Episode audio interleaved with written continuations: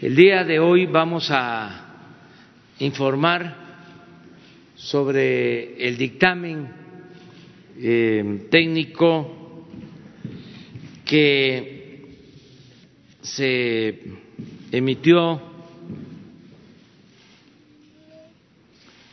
por este accidente lamentable en que perdieron la vida el gobernador de Puebla, su esposa y otras personas, la caída de un helicóptero el 24 de diciembre del 2018.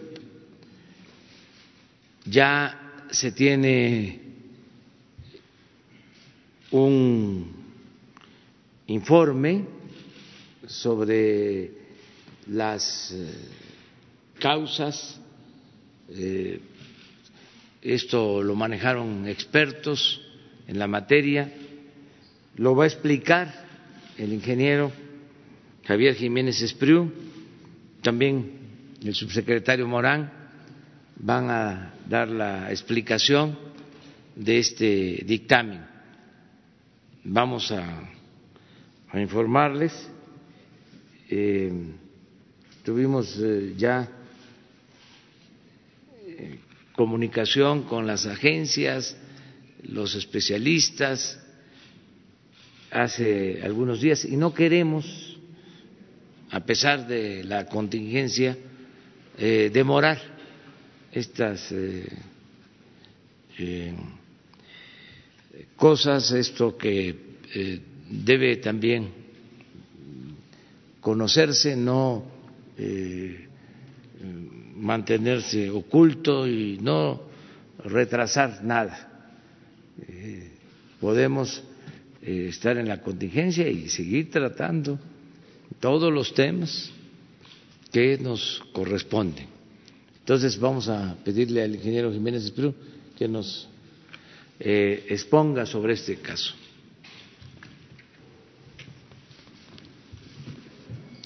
Eh, muchas gracias, señor presidente. Con su permiso, muy buenos días, eh, señoras y señores. Eh, vamos a, exponer a ustedes una muy breve síntesis de un documento amplio que estará a su disposición sobre la investigación del accidente del helicóptero extra alfa bravo Oscar Noviembre. Eh, es el informe final del accidente del dictamen, causa probable del accidente del helicóptero ocurrido el 24 de diciembre de 2018.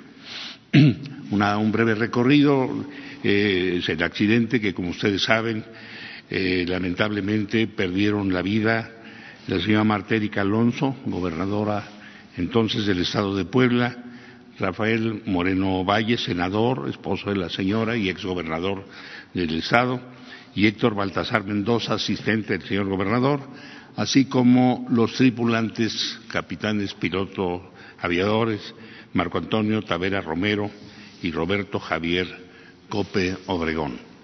Como a ustedes les consta, eh, durante el tiempo que pasó desde el accidente del 24 de diciembre a esta fecha eh, se dieron nueve conferencias de prensa eh, mostrando cuáles eran los avances de la investigación, cinco comunicados que hicimos, dos informes al Congreso de la Unión y una comparecencia mía ante el Senado de la República, Senado que constituyó una comisión especial de seguimiento a este accidente.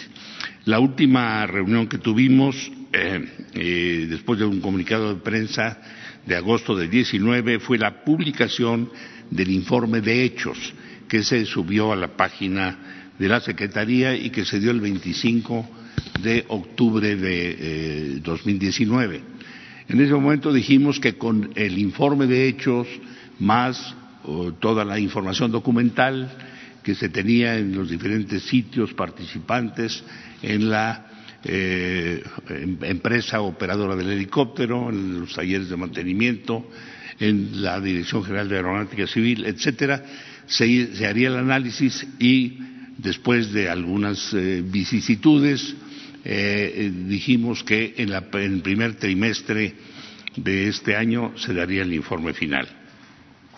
Por instrucciones del señor presidente de la República, para dar una total transparencia desde el mismo día del eh, lamentable accidente, se convocó en primer lugar a la eh, Transport, eh, Transport Safety, Transportation Safety Board de los Estados Unidos, pero como ustedes recuerdan, en aquel momento, por cuestiones políticas internas de los Estados Unidos, estaba cerrado el gobierno de la República, desde los Estados Unidos. Entonces no pudieron atendernos de inmediato y entonces, eh, por instrucción del señor presidente, nos pusimos en contacto con la Agencia Nacional de Seguridad de Vuelo de Italia, con la empresa, la, institución correspondiente del Canadá, con la Agencia de Seguridad Aérea de la Unión Europea y, desde luego, nuestros investigadores de la Dirección General de Aeronáutica Civil del momento. Eh, por intervención del canciller y a, pesar de que el gobierno de los Estados Unidos estaba cerrado, la FAA comisionó a un especialista y estuvo participando desde el principio en los trabajos del mismo. Desde luego también por eh, cuestiones eh, procedimentales participaron expertos de las empresas fabricantes de helicóptero, de las turbinas y de los principales componentes eh, y, decidieron, se decidió para la transparencia del mismo, que todos los análisis, desde un principio hasta el último día, se hicieran en las fábricas correspondientes, en los sitios adecuados, con la participación de todos al mismo tiempo.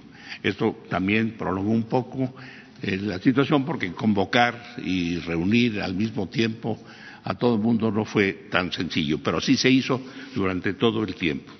¿Cuáles fueron los hallazgos que este grupo de técnicos del más alto nivel, eh, puras asociaciones no lucrativas, aquí no hay contratado a nadie, todos eh, trabajaron en forma absolutamente eh, clara y sin cobrar, se, vieron los siguientes puntos. El primero es que, de acuerdo con las investigaciones, antes del impacto contra el terreno no hubo ningún desprendimiento de componente alguno del helicóptero. O sea, no, se cayó ninguna pieza, no falló ninguna pieza durante el vuelo. Hay testigos que señalaron, está todo contemplado en los documentos, que señalaron que el helicóptero de pronto giró hacia el lado izquierdo, se fue, cayó y se impactó invertido contra el terreno. De la investigación de los restos del cuerpo eh, básico del helicóptero, de los motores y del sistema de rotores, no se reveló evidencia de mal funcionamiento o falla que hubieran impedido la operación normal del helicóptero. O sea, ninguna de las partes fundamentales del helicóptero falló. Sin embargo, en los actuadores lineales de alabeo de los sistemas de aumento de estabilidad número uno y número dos, hubo algunos hallazgos importantes. Una vez que termine yo esto, el ingeniero Morán Moguel explicará técnicamente qué son estos actuadores, cómo funcionan, porque aquí está la clave de lo que pudo haber sido el accidente.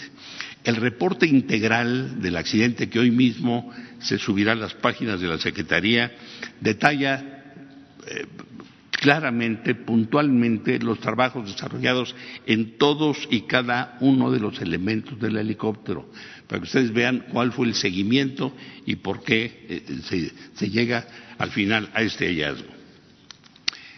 Eh, además, con las pruebas documentales se tienen estas informaciones. El 13 de diciembre de 2008, estamos hablando de 11 días antes del accidente, se encontró, encontraron los agentes que operaban en el dañado el actuador lineal del alabeo del sistema de aumento de estabilidad número 2, que, ya había tenido una reparación previa. El taxi aéreo, o sea, la empresa eh, al que alquilaba el helicóptero y la tripulación continuaron operando el helicóptero aún teniendo conocimiento del mal funcionamiento del mismo actuador. Y ustedes verán la importancia que tuvo esto, lamentablemente, en el accidente. Durante, la inspección por tomografía eh, computarizada al otro actuador lineal, vamos a hablar de dos actuadores lineales que son los que mueven las aspas del rotor principal y dan los giros y cambian la dirección del helicóptero. Eh, el número uno, del que no había reportes previos de falla, se encontró con una tomografía computarizada, se encontró que tenía dentro del actuador dos tornillos, dos pequeños tornillos sueltos. El contacto de uno de estos tornillos con las terminales 1 y 2 de la tarjeta electrónica que los, que los controla, que los comanda, y es lo que explicará el ingeniero Morán con detalle, permite la posibilidad de un desplazamiento no comandado, o sea, un desplazamiento eh, autónomo del helicóptero en la dirección del actuador eh, lineal correspondiente. ¿Cuál es entonces lo que llaman la causa probable del accidente? La pérdida del control del helicóptero debido a, un alabeo repentino hacia la izquierda que no fue recuperado por el piloto al mando, tiene una fracción de tiempo, tres segundos nada más, provocando que el helicóptero se invirtiera en vuelo e impactara con esa configuración contra el terreno. Estamos entrecomillando, este es un extracto del dictamen que ustedes podrán ver con toda amplitud. Si bien la información disponible para la investigación, dice el dictamen, fue limitada debido a la falta de registradores de vuelo protegidos contra impactos y el daño severo al helicóptero por el impacto contra el terreno y posterior incendio, con base en las evidencias disponibles, se pudo determinar que el alabeo repentino hacia la izquierda se debió posiblemente a que ambos, ambos actuadores lineales de alabeo se extendieron de manera simultánea sin haber sido comandados. ¿Cuáles son los factores contribuyentes a este accidente?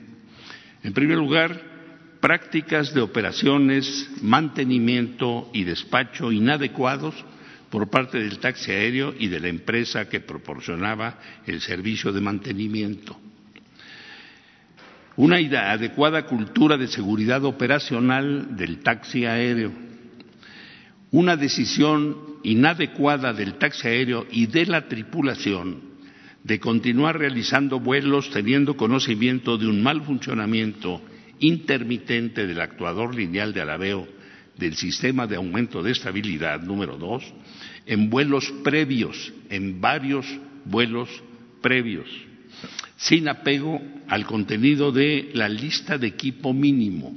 Esta es una, norma, es una definición que dan las, em, empresas fabricantes de los y los organismos internacionales que los controlan. Y también una insuficiente supervisión de mantenimiento y operación del helicóptero y de las empresas que los manejan por parte de las autoridades de la Dirección General de Aeronáutica Civil Ustedes verán en un momento más, en las pruebas que pasará el ingeniero Morán, las fallas también de la Dirección General de Aeronáutica Civil. El día 24 de diciembre de 2018, el día del accidente, el helicóptero extra Alfa Bravo Oscar Noviembre, de acuerdo con la lista de equipo mínimo que establece el fabricante, no debió haber volado debió haber estado en tierra. Es una falla enorme. Hay una información adicional del mayor interés. Los investigadores de la agencia y las autoridades de los países fabricantes de motores y de helicóptero confirmaron al término de las investigaciones que durante la inspección de los restos no se observaron indicios de materiales ajenos al propio helicóptero. No había aves, ni pedazos de aves o proyectiles, ni evidencias de daños que acrediten que existió un posible acto de sabotaje o de explosivos. Esto fue un claro consenso de todos.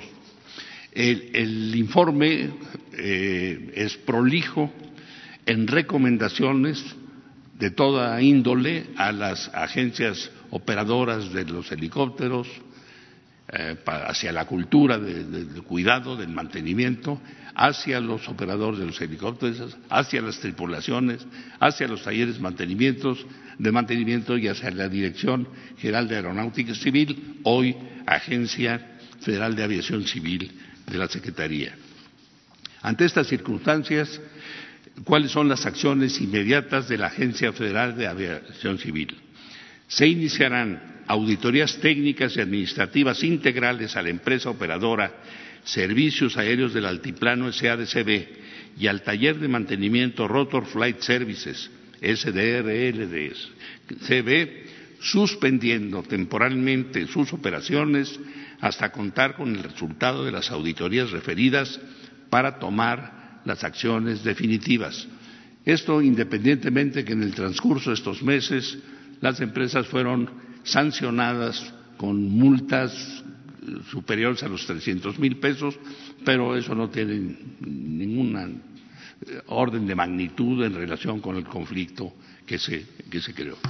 Y el otro asunto es que, habiendo finalizado las tareas de investigación en materia aeronáutica, el informe final del accidente del dictamen de causa probable, expediente número ACCDTARA 004 diagonal 2018 MM, PB y sus anexos se remitirán hoy mismo a la Fiscalía General de la República por tratarse de una investigación federal para que lo incorpore a la carpeta iniciada por los hechos referidos a efecto de que se continúen con las investigaciones pertinentes, enviándose igualmente copia a la Fiscalía General del Estado de Puebla para los efectos jurídicos procedentes. Señor presidente, si nos autoriza, el ingeniero Morán hará una explicación breve. El informe, repito, estará a partir de hoy en la página de la Secretaría, como está ahí marcado, para que lo puedan ver con detalle todos ustedes y el, y el conjunto de los mexicanos. Con permiso, señor presidente.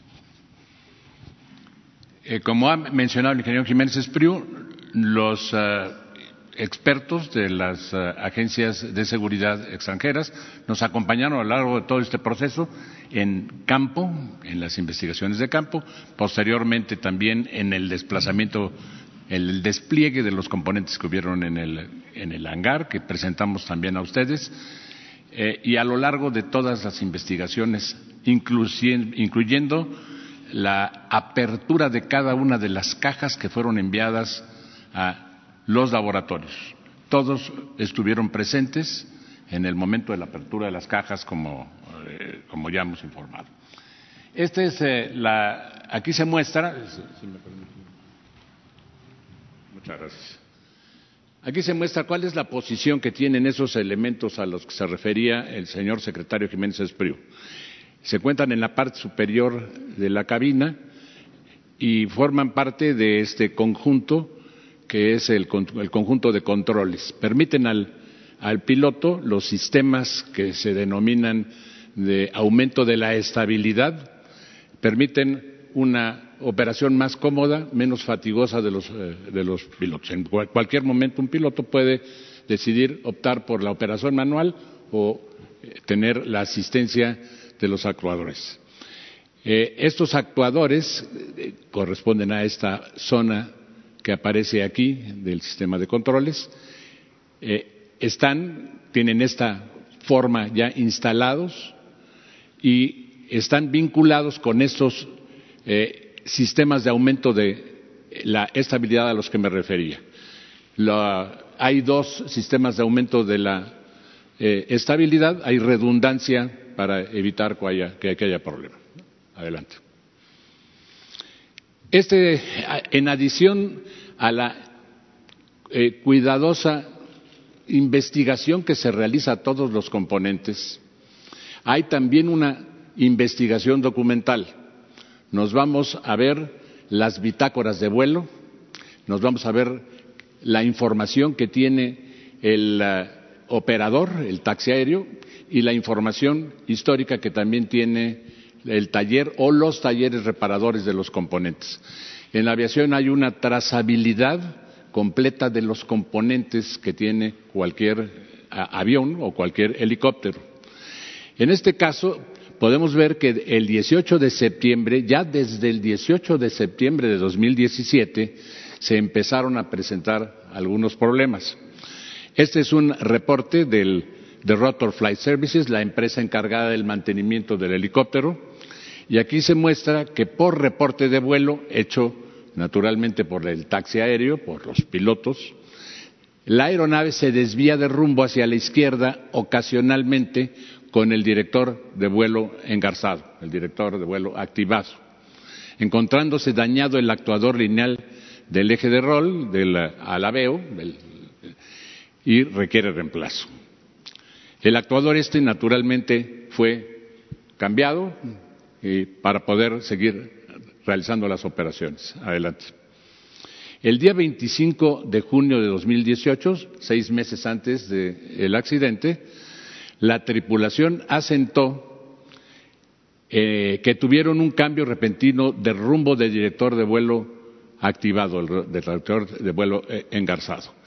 Este es del, taxi aéreo, este es el, eh, está en la bitácora de, vuelo del, y este es un reporte que está pues de la bitácora de vuelo del, del piloto, pero en el área del taxi aéreo. Aquí pueden ustedes observar manuscrito precisamente el cambio repentino de rumbo con director de vuelo engarzado. Esta parte de aquí corresponde a lo que le eh, hacen los, eh, las áreas de mantenimiento y aquí está manuscrito este texto. Eh, se efectuó inspección al sistema del director de vuelo y se genera discrepancia. Ese es un término que se utiliza aquí en, los talleres, solicitando el actuador eléctrico se dio la solicitud para la obtención del actuador eh, eléctrico. Este actuador, por otra parte, fue reparado por el taller Precision Accessories and Instruments y se instaló nuevamente en el helicóptero el 10 de septiembre de 2018. Durante el tiempo que ocurrió entre el 25 de junio y el 10 de septiembre se utilizó otro, eh, otro actuador para seguir haciendo las operaciones de vuelo. Adelante. El 13 de diciembre de 2018, días antes del accidente, eh, se eh, puede observar aquí una nueva discrepancia. La bitácora de vuelo que contenía el folio correspondiente eh, resultó destruida por el, por el fuego. Sin embargo, la hoja de discrepancias de los técnicos de mantenimiento señala que se encontró dañado el actuador lineal de rol y requiere reemplazo. Esto que ocurre el 13 de diciembre, eh, como lo vamos a ver en lo que se denomina la lista de equipo mínimo, adelante. Bueno, antes voy a hacer este comentario que es, muy importante. Eh, este es un eh, correo electrónico que nos fue proporcionado por la autoridad de seguridad americana que participó en el proceso. El taller Rotor Flight Services, el responsable del mantenimiento aquí en México, que está en Toluca, envió el correo al taller Precision Accessories and Instruments en los Estados Unidos solicitando aplicar la garantía del actuador, como aquí se cita. Espero, eh, aquí textualmente dice, ¿cómo estás? Espero bien. El motivo de nuestro correo es comentarte que el actuador que nos repararon me lo están reportando, me lo está reportando mantenimiento que está fallando, por lo que van a bajarlo de la máquina.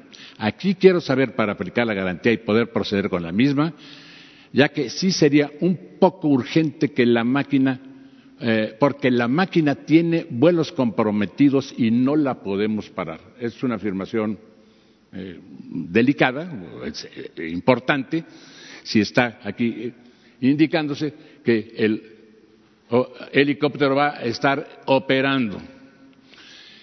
Ahora sí me referiré a lo que es una lista de equipo mínimo del operador.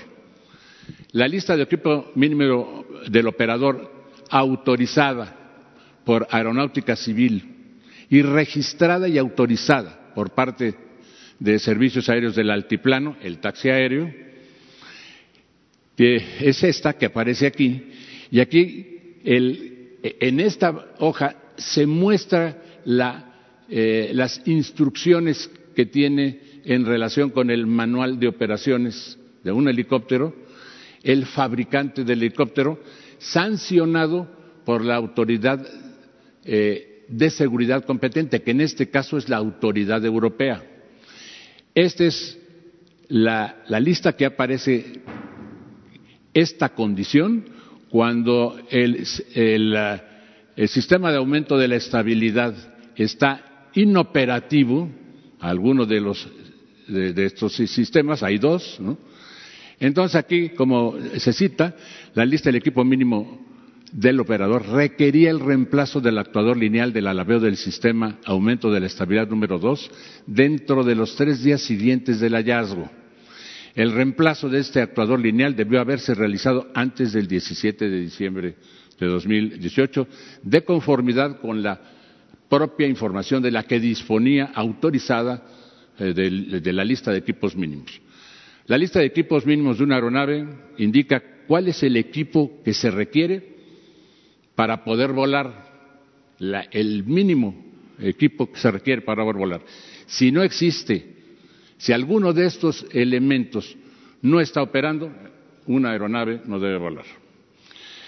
Bueno, hay que decir que hubo una corrección después por parte del fabricante a la a estas especificaciones y una clarificación, pero esa que debió de haber sido incorporada por el operador no fue incorporada. Aquí hay una falla también de aeronáutica civil que debió de haberse asegurado de que estuviera al día la información o que, que apareciera en el manual del taxi aéreo la oportuna sustitución o actualización de las listas de equipo mínimo y las condiciones en las que debe de operarse. Eh, eh, también quiero, eh, quiero aquí decirles que la aeronave realizó 31 operaciones de vuelo después del día 17.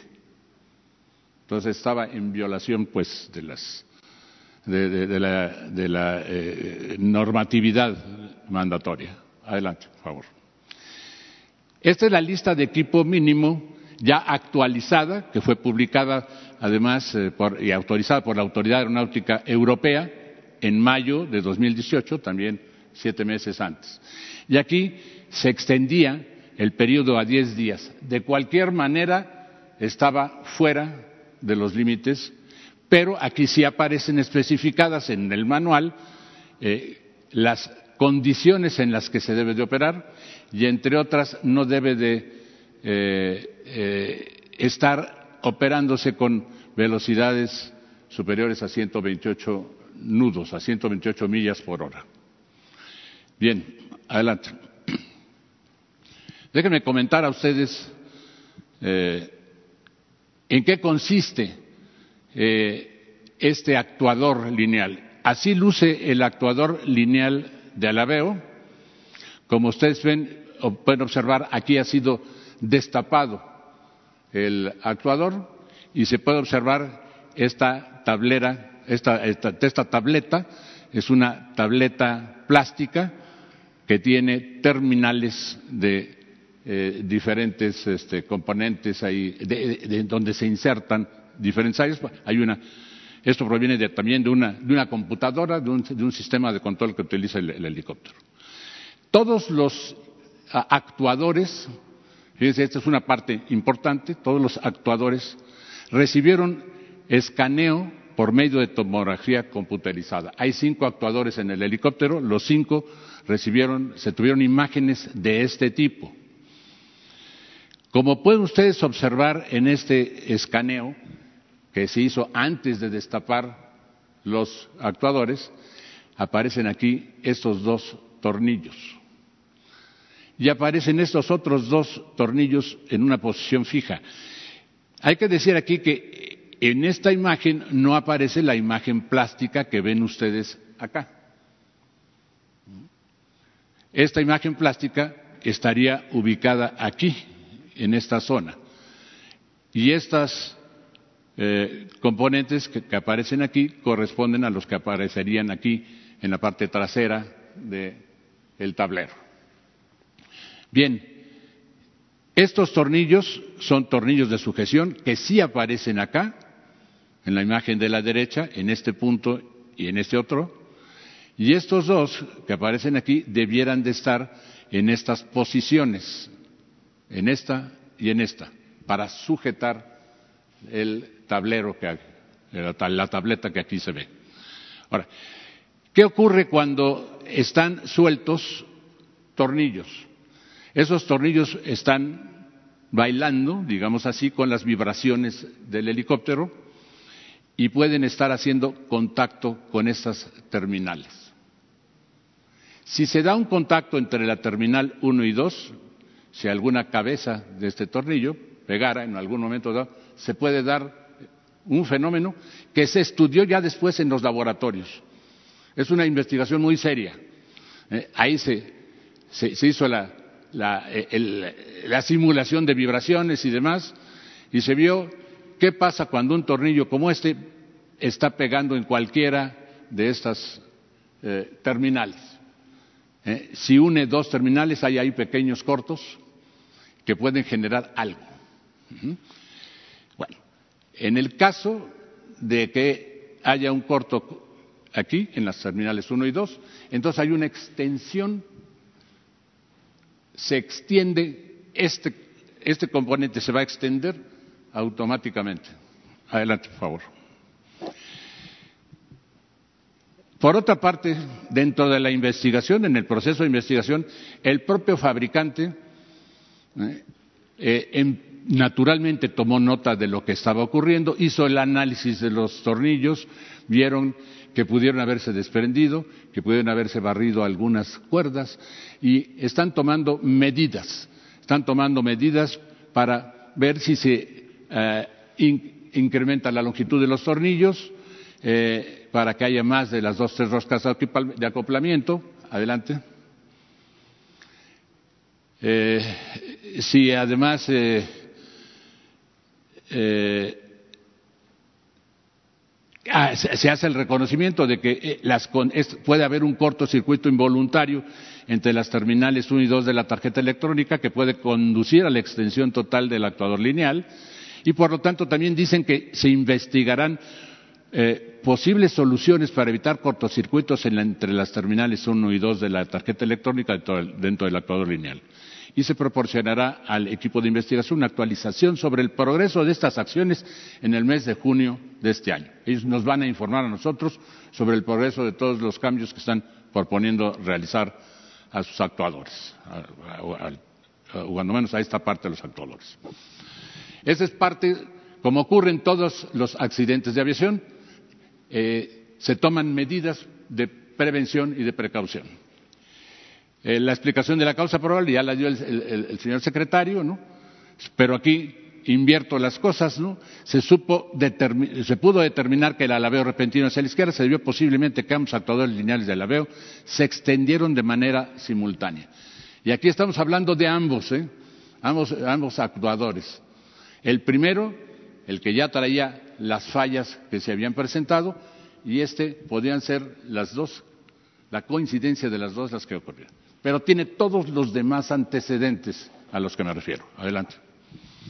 Esto ha derivado, además, en una serie de recomendaciones y en el caso que nos ocupa también y nos preocupa a nosotros en la náutica civil, de hecho, eh, acciones muy importantes han sido incluso no derivadas de esta investigación porque ya venían en curso, es la creación de la Agencia Federal de Aviación Civil y el fortalecimiento de todas sus capacidades. Esto viene a colación también en el caso específico del, accidente del helicóptero, porque había sido inspeccionado el, taxi aéreo eh, irregularmente en el sentido de que se había excedido el tiempo. Eh, diría yo, se había excedido el tiempo eh, reglamentario, digamos, de revisión del, taxi aéreo, para poder haber a lo mejor identificado el, eh, que hubieran, cuando menos que los manuales los tuvieran en orden y que se estuvieran asentando los registros. la, Agencia Federal, por lo tanto, de Aviación Civil, eh, a partir de ya, inmediatamente, ya ha empezado a actuar, instalará, se asegurará de que se instalen grabadoras de datos de vuelo y voz en los helicópteros que dan servicio público. Eh, este helicóptero de servicio público no los tenía. Eh, se requerirá a los operadores que sus pilotos estén capacitados para ejecutar procedimientos de emergencia. Eh, de hecho, nuestros pilotos estaban calificados y, sin embargo, necesitamos fortalecer esta instrucción. Se actualizará el contenido de la norma relativa a la lista de equipo mínimo se creará la figura de helipuertos públicos que permitan una operación segura, porque ustedes recuerdan que además este helicóptero había partido de una eh, eh, helipuerto de, una, de una casa. Se requerirá a los operadores que cualquier anomalía detectada en vuelo por los pilotos deba quedar registrada en la bitácora de vuelo y se deberá supervisar estrechamente. Realizará la verificación técnica administrativa anual de los operadores de helicóptero, que en este caso no se cumplió eh, se concientizará a los operadores y talleres de helicóptero en el desarrollo e implementación del sistema de gestión de seguridad y estos serán naturalmente reuniones ya que ya empezaron y talleres. Eh, se realizará una revisión de todos los operadores para, eh, de, todos los operadores para asegurarse de que cuenten con una política de actualización de sus listas de equipo mínimo establecidas y eh, se fortalecerá la comunicación en materia de búsqueda y salvamento entre el Centro de Control de Emisiones, porque aquí también hubo una fallita en ese sentido que debemos de, que nos sirve ahora para prevenir en caso de que haya otro accidente y pueda haber gente a la que se pueda salvar. El informe final, pues, está a disposición a partir de hoy en este sitio de la Secretaría de Comunicaciones y Transportes. Pues este es el informe. Si les parece, terminamos el tema. Este, y si no, nos vamos a lo general. Sobre.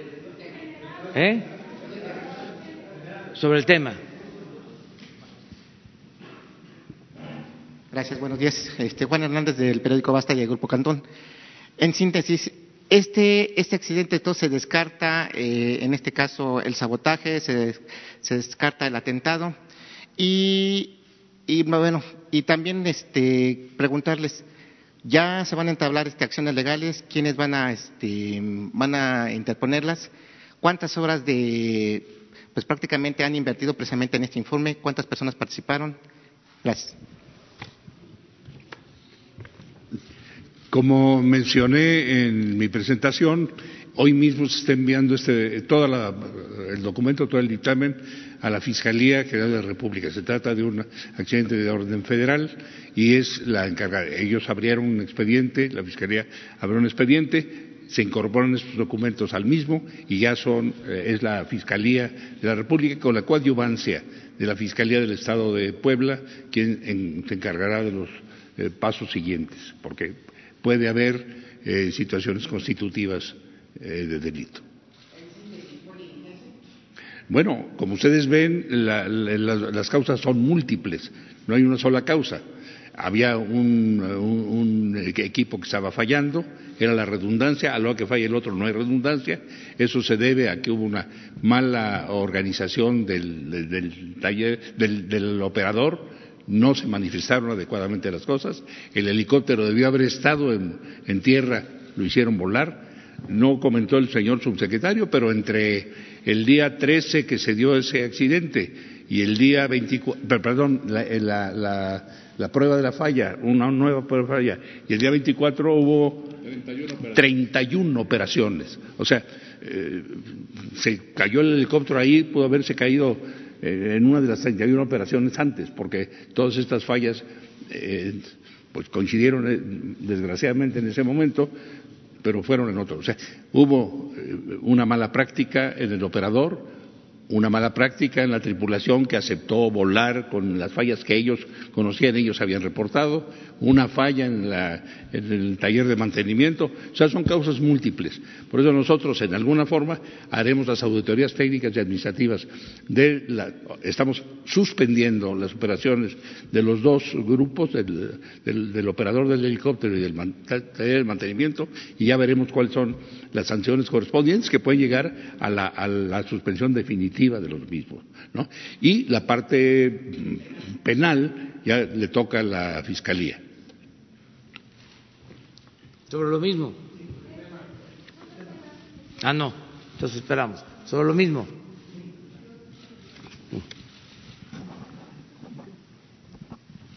Eh, buen día, secretario. Eh, Carlos Guzmán de ABA Noticias de Veracruz. Eh, ¿Cuántas personas, en dado caso, eh, estarían, implicadas en, este, en esta falla? Obviamente hay responsabilidad desde el controlador aéreo, desde la persona que dio la orden para que pudiera volar este, este aparato. ¿Cuántas personas están involucradas? No, el controlador aéreo no tiene ningún. No sabemos el número de personas, estamos hablando de las instituciones, por eso nosotros vamos a proceder a la parte técnica, a hacer las auditorías correspondientes y, la Fiscalía hará las. Eh, o sea, nosotros estamos enviando este documento para que se actúe en contra de quienes, quién o quienes resulten responsables. ¿Sobre lo mismo? Otro tema. ¿Abrimos? Sobre el tema, ¿nadie más? Nadie más. Ah, sobre el tema. Sí, buenos días. entonces, del reporte que acaban de dar, entendemos que el helicóptero tenía una falla, se le puede llamar, eh, unos, una semana, unos 11 días antes. No, varios meses antes. bueno, varios meses antes y, a pesar de que estaba en reparación la empresa lo usó. Eh, entonces, la, la, suspensión, ¿qué significa la suspensión que acaba de mencionar? Son dos empresas las que se suspenden. ¿Qué implica eso para las empresas? Y, o sea, antes no estaban suspendidas o cuál era, en qué estatus estaban.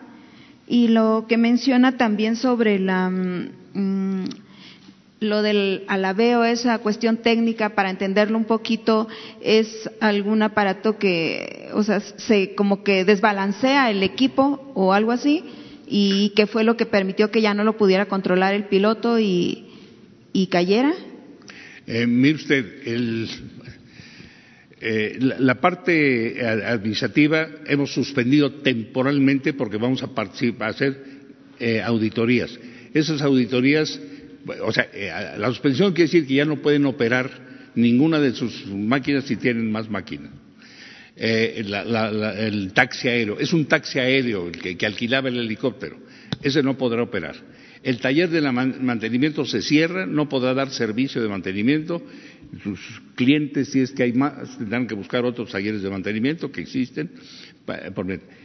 Y las auditorías podrán llevar a decir quedan suspendidos y se les quita la licencia independientemente de las multas, sanciones y demás que procedan y las responsabilidades en que incurran en caso de que esto suceda y que se deriven de la actuación de la Fiscalía General de la República. Ahora, lo del alabeo, déjenme, no lo tomen a, pecho, sino tratando de explicarles con toda claridad. Los dos actuadores que, llaman aquí técnicamente de alabeo para la estabilidad, son lo que decía el ingeniero Morán, el, helicóptero se maneja con una palanca y cuando se le mueve, eso se, eh, eh, mueven eh, las aspas y del, rotor principal y a la hora de moverse las aspas, el helicóptero gira para un lado o para el otro. cuando, cuando están en, manualmente, cuando hay lo que pudiera ser un piloto automático que se deja manejando, los actuadores están equilibrando, están haciendo que no se mueva la palanca. Cuando fallan esos actuadores, falló uno e inclinó, como decían ahí, se inclinó eh, solo, sin comando, solo el helicóptero, pero se lo restituyó el piloto. Cuando fueron los dos actos, uno que estaba fallando, que no servía, y otro que falla en ese momento, que coinciden los dos, se va el helicóptero a un lado, el piloto automático deja de funcionar, se va hacia un lado y ya no le dio tiempo al, piloto por lo que haya sido, no sabemos, por lo que haya sido, este, de, recuperarlo, porque tenía tres segundos para, para, hacerlo.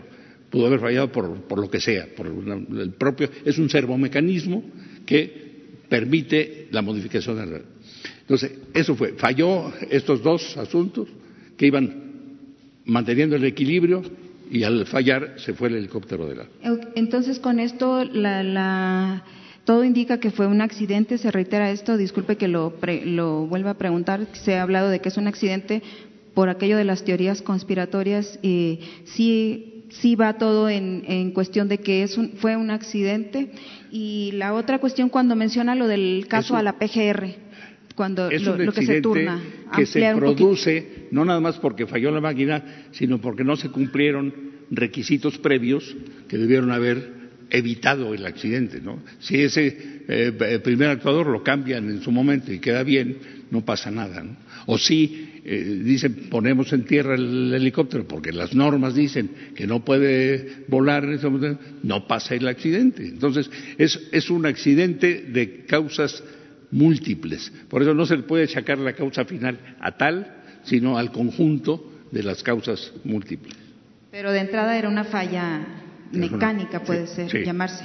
Sí, finalmente sí. Gracias.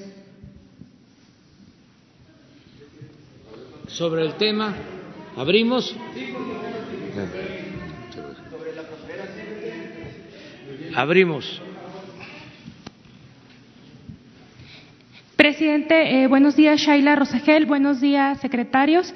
Eh, corresponsal de Grupo Gili, el imparcial de Sonora, la crónica de Mexicali y frontera de Tijuana. Presidente, pues los casos de, COVID-19 siguen en aumento y la recomendación de la Secretaría de Salud a, la población es a quedarse en casa. Usted, como presidente de México, eh, ¿qué medidas va a tomar de manera personal durante estos días? Coméntenos si esta gira que va a realizar el fin de semana será la última gira por estas, por estos días o estas dos semanas, no sé, eh, qué, cuál va a ser su dinámica durante los próximos días. Y preguntarle también en cuestión de equipamiento, si ya están mandando insumos, eh, cuántos insumos están mandando para pruebas eh, para hacer el, de COVID-19 a los estados y sobre todo los ventiladores mecánicos, cuántos ventiladores estarían mandando a las entidades y, y cuándo llegarían. Bueno, este, yo estoy cumpliendo con el protocolo de la Secretaría de Salud y, desde luego, eh, exhorto a toda la población a que acatemos estas disposiciones. Nos conviene. Hasta ahora eh, hay una situación controlada, no eh, hay ningún desbordamiento del coronavirus. Es de acuerdo a lo que los técnicos, los médicos, los especialistas están previendo. Y esto eh, obedece a las medidas que se han aplicado desde hace tres meses. Repito, antes que ningún otro país. Empezamos aquí a tratar este asunto. Lo segundo que tenemos como ventaja, se le dejó la conducción de este plan a los médicos, a los especialistas. Y pedimos en su momento, y lo vamos a seguir haciendo, que no intervengan los políticos, los que no son expertos, los que no tienen conocimiento de cómo se comporta esta epidemia, que nos autolimitemos, porque una declaración, un error puede causar daño. Tenemos que evitar el protagonismo, el amarillismo y desde luego las mentiras, las falsedades que se han presentado y ojalá y ya esto cese.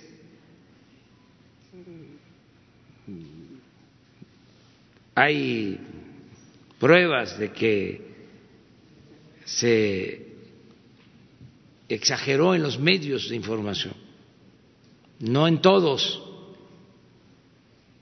no este, vamos a juzgar a todos, pero sí es evidente de que desde que se quiso presentar el primer muerto por el coronavirus, se hizo todo un escándalo y fue una noticia falsa. Entonces, eso afortunadamente se ha venido corrigiendo. Eso ayuda mucho. También el que se apliquen las medidas. Ya la mayoría de los adultos mayores están en sus casas, ese es el reporte que tengo,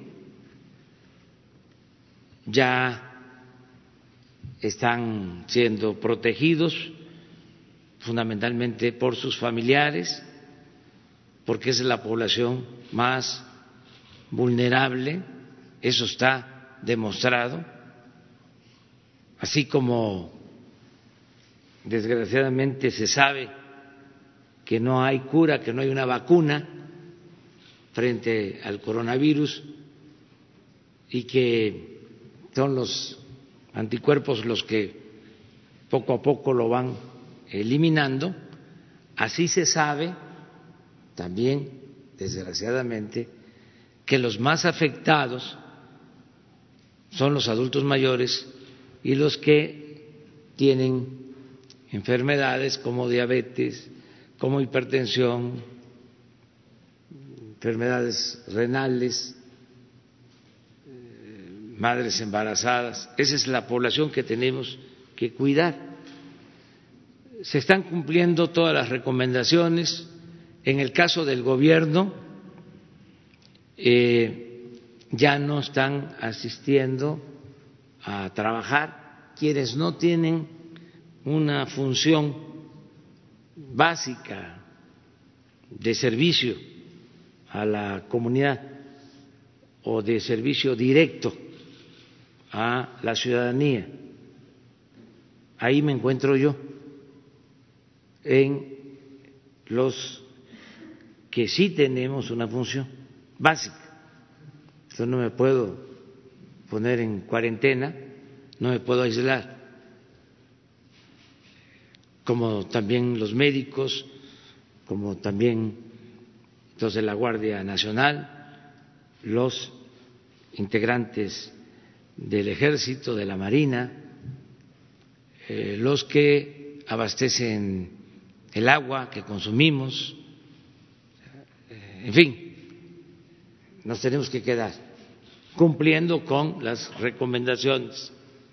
Ahora regreso a este tema por mi gira. También en el caso del sector privado se les eh, pidió, se les recomendó que de inmediato los adultos mayores eh, contaran con permiso sin goce de sueldo y con todas sus prestaciones. Y también, antier, por la noche, se les recomendó a los dueños de las empresas que si sus trabajadores no estaban eh, desempeñando un trabajo de urgencia, de necesario, por ejemplo, eh, si no estaban produciendo alimentos, eh, lo básico que se requiere, que pudieran también ayudarnos a que se retiraran, que tuvieran permiso, que se les otorgaran permisos con goce de sueldo y con sus prestaciones hasta el 19 de abril como eh, una eh, primera medida.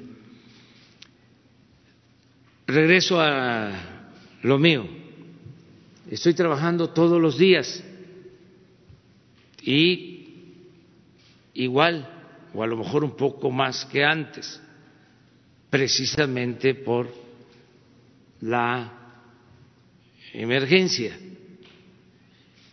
Tengo que estar pendiente y eh, tengo que continuar con mis labores. Le estoy dedicando mucho más tiempo a todas las acciones relacionadas con el coronavirus. Por ejemplo, la reunión de hoy, que tarda por lo general una hora, de seis a siete de la mañana, que el tema es seguridad eh, pública, pues destinamos al tema de seguridad a eh, recibir los reportes, el parte de lo que sucedió ayer en el país en esa materia, destinamos diez minutos y cincuenta minutos al plan de emergencia por el coronavirus.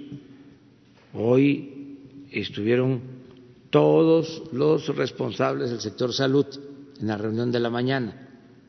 Hicimos eh, un recuento de cómo estamos en eh, abasto de medicamentos, de equipos, eh, médicos, especialistas, instalaciones que se están preparando.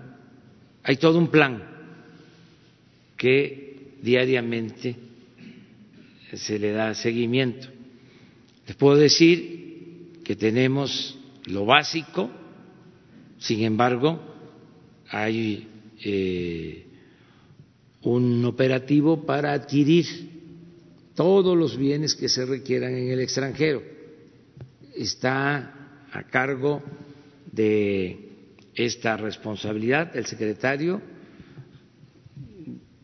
de Relaciones Exteriores, Marcelo Ebrard, toda la Secretaría de Relaciones Exteriores, aprovecho para decirlo, toda la Secretaría de Relaciones Exteriores, incluyendo embajadas, consulados, está atendiendo el que podamos conseguir eh, los equipos necesarios. Pero sí tenemos lo básico.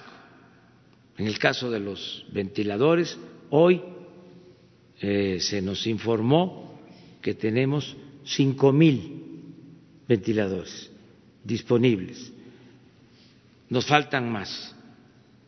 Estamos partiendo de eh, lo que están recomendando los médicos, lo que prevén los médicos, de cuándo vamos a tener eh, más necesidad de hospitalización eh, y cuándo eh, debemos de tener todo lo necesario. Les quiero también decir que continúa en su fase introductoria, inicial, de preparación, tanto el plan de Marina como el plan de N3. Eh, ya eh, se ha expuesto ese plan independientemente de todas las instalaciones, de los equipos, del personal de Marina y de la Secretaría de Defensa. Adicionalmente, se está previendo el que se puedan eh, contar con más instalaciones, con más médicos, con más especialistas. Ya eh, están trabajando en eh, tener operando 17 eh, nuevos hospitales solo para esta emergencia. Eh, está trabajando también la industria militar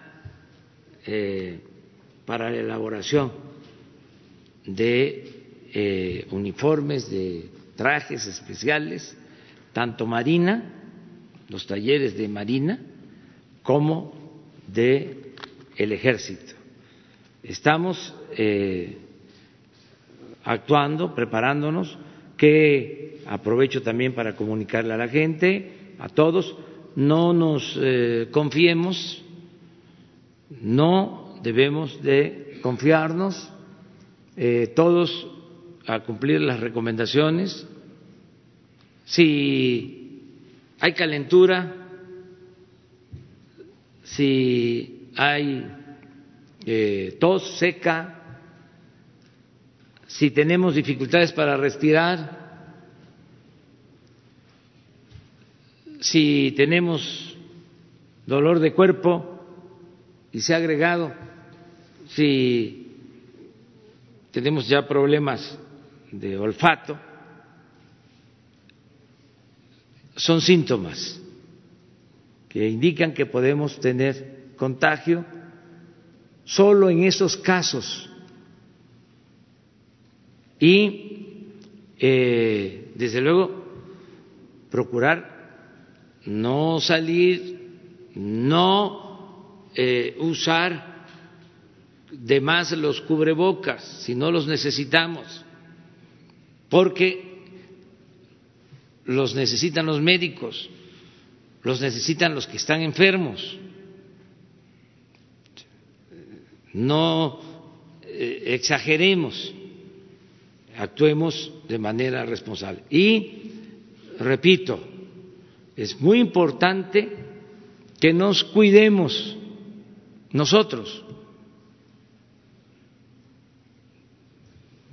Y aunque reitere, la familia.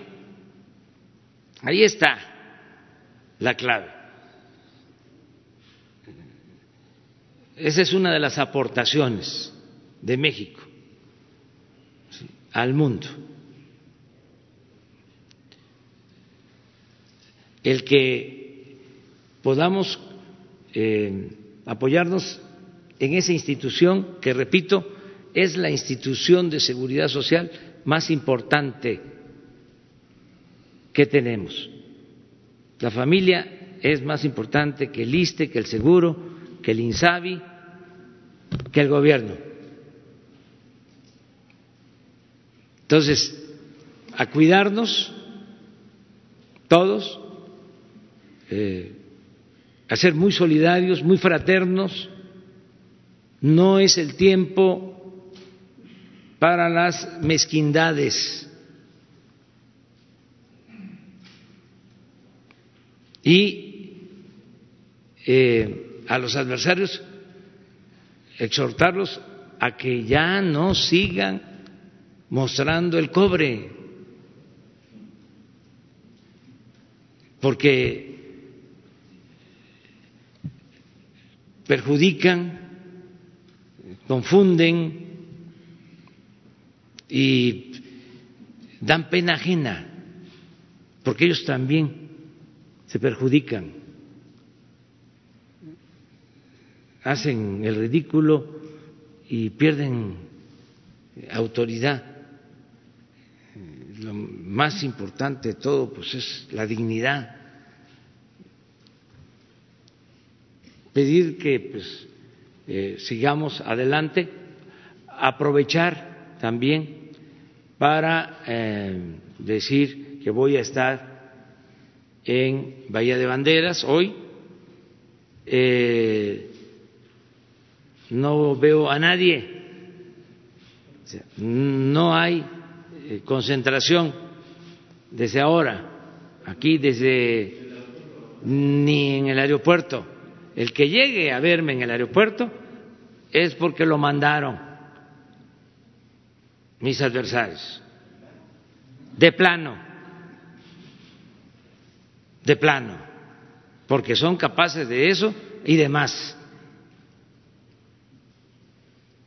para que los medios de comunicación que no nos quieren puedan sacar la nota. Ahí está el presidente, dando el mal ejemplo.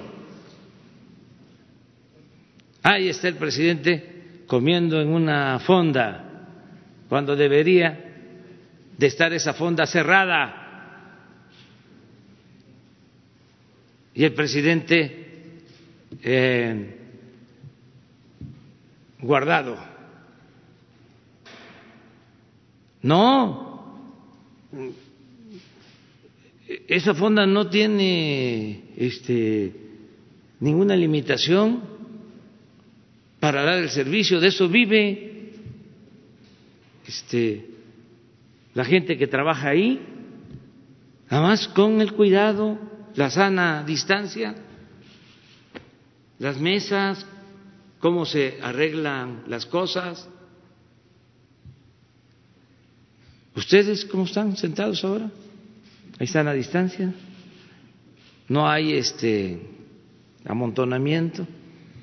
Me echan a veces montón ustedes, pero Presidente, me mayoritean. Presidente, disculpe, nada más para, para precisar, eh, va a Ah, bueno, pero también antes eh, es importante decir, voy lo mismo a Tijuana, o sea, hoy mismo vuelo a Tijuana, estoy en Bahía de Banderas, voy a la supervisión de unas obras, eh, vuelo de eh, Vallarta a Tijuana, no quiero a nadie en el aeropuerto de Tijuana, porque ahí está también uno que quiere ser candidato este, de un partido conservador que todos los días se dedica a estarnos atacando. Un supuesto representante de empresarios, bueno, lo voy a decir, el director de Coparmex, que parece un sector del PAN, quiere ser candidato y todos los días es atacarnos. Entonces, no vaya a querer estar ahí este, o mandarnos gente, ¿no? Cuidado con los provocadores, el que vaya, así como decíamos antes, el que no brinque charro, el que vaya es conservador. Que me dejen, porque voy a cumplir con mi misión, voy a ver obras, tanto en Mexicali como en San Luis Río Colorado, y el domingo voy a Badiraguato también. Voy a un camino que eh, el tramo que se está trabajando está a dos horas, dos horas y media de Culiacán.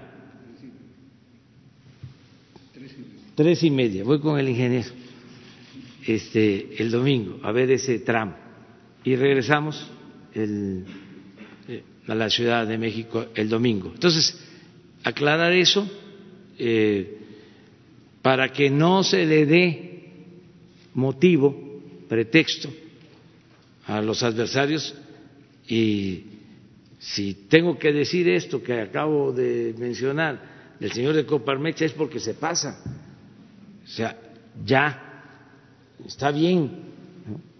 Que quiera, este, que tenga aspiraciones, pero que no use su representación, porque además afecta a los empresarios, no ayuda en nada. El propósito es que actuemos con responsabilidad para salir adelante y vamos a salir para hacer dos precisiones nada más de mis preguntas.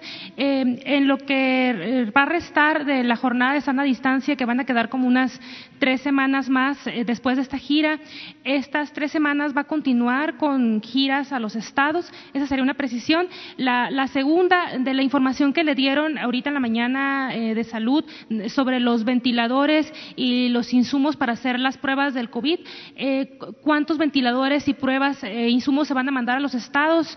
Y, cuándo llegarían. Sería todo. Sí, eh, primero eh, decirles que vamos a ir eh, evaluando. Este, nos vamos a ver aquí el lunes, el martes, vamos a ver cuál es la situación, cómo van evolucionando las cosas y a partir de ahí voy a tomar decisiones.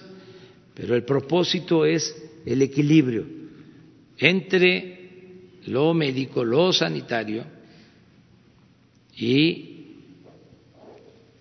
la protección a la economía popular. No olvidemos, hay países en donde pueden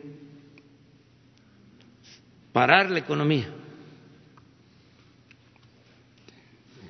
porque tienen eh, una economía formal fuerte. Nosotros como herencia, no quiero usar la palabra también este, fuerte, como mala eh, herencia, el modelo neoliberal nos dejó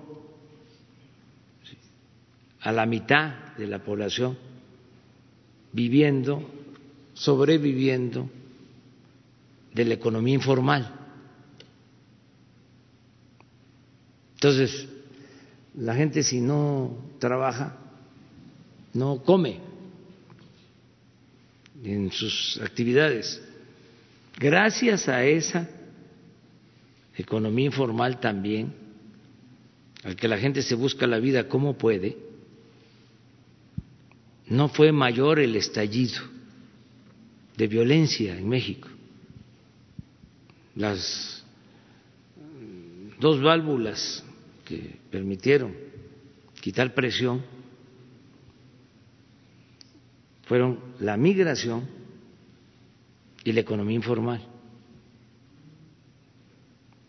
Porque al no haber crecimiento de la economía formal, estamos hablando de tres décadas, de más de 30 años, Imagínense si no hubiese eh, habido migración, si la gente no se hubiese eh,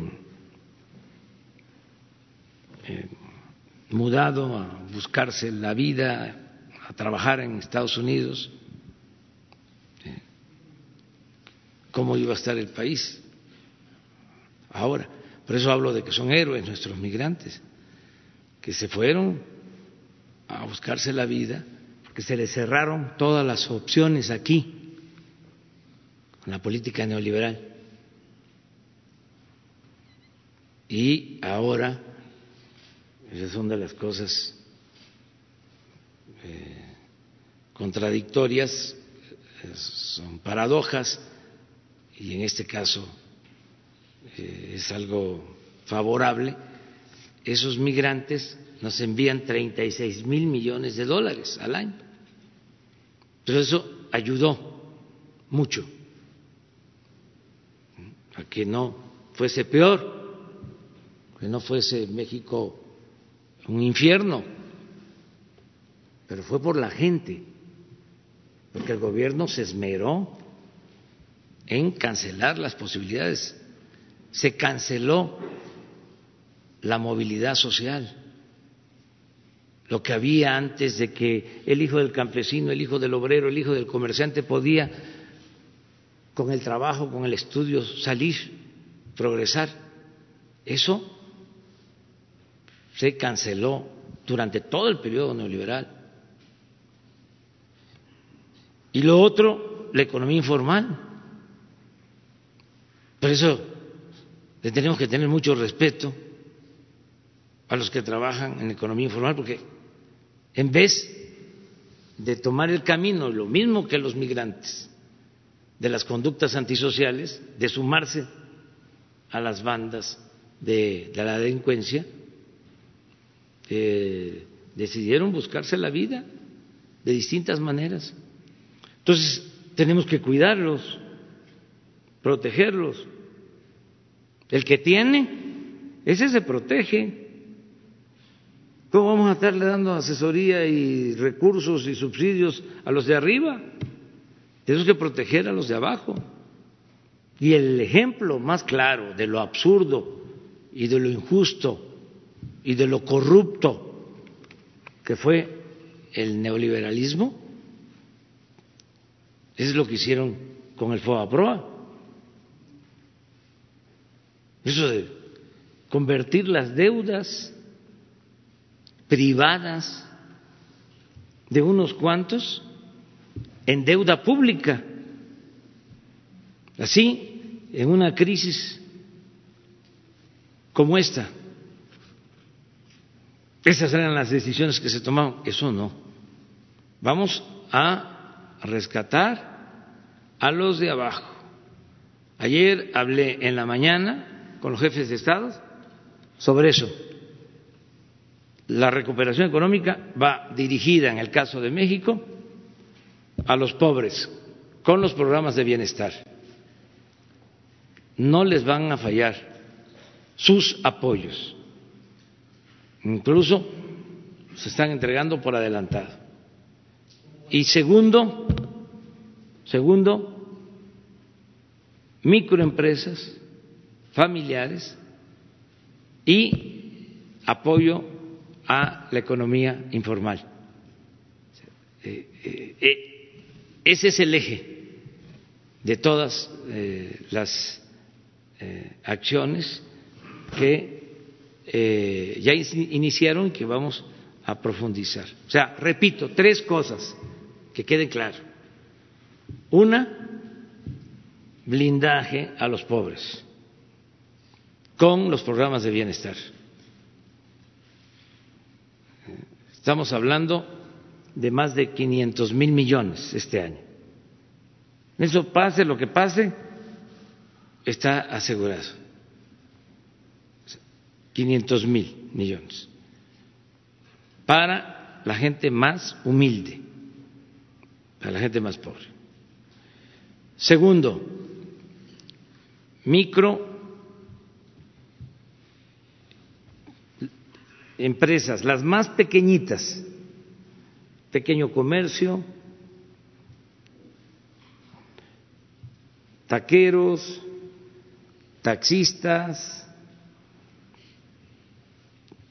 eh, los dueños de talleres, eh, los que se dedican a las artesanías, vamos a otorgarles créditos. Eh, en una primera etapa, 500 mil para ellos de 25 mil pesos a pagar en tres años, con muy pocos intereses y con tres meses de gracia. O sea, se les dan los 25 mil y tienen tres meses para empezar a pagar, a abonar mil pesos mensuales durante tres años. Luego, como un millón de créditos más para la economía informal, 500 mil que ya están programados en las tandas para el bienestar y otros 500 mil eh, con un poco más de eh, crédito, porque en las tandas son seis mil o diez mil pesos. estos 500 mil nuevos van a ser también de 25 mil. Entonces, recapitulando, los pobres con los programas de bienestar y los eh, pequeños productores, pequeños empresarios eh, de la economía formal y los que trabajan en la economía informal. Eso es lo básico. Eso es lo básico.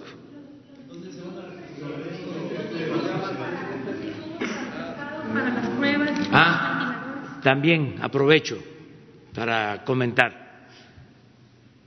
Todos los estados, había uno que faltaba, porque no sé si eh, presentó los documentos, un estado, todos tienen, yo les dije hace dos o tres días que los recursos hasta mayo, no, hasta junio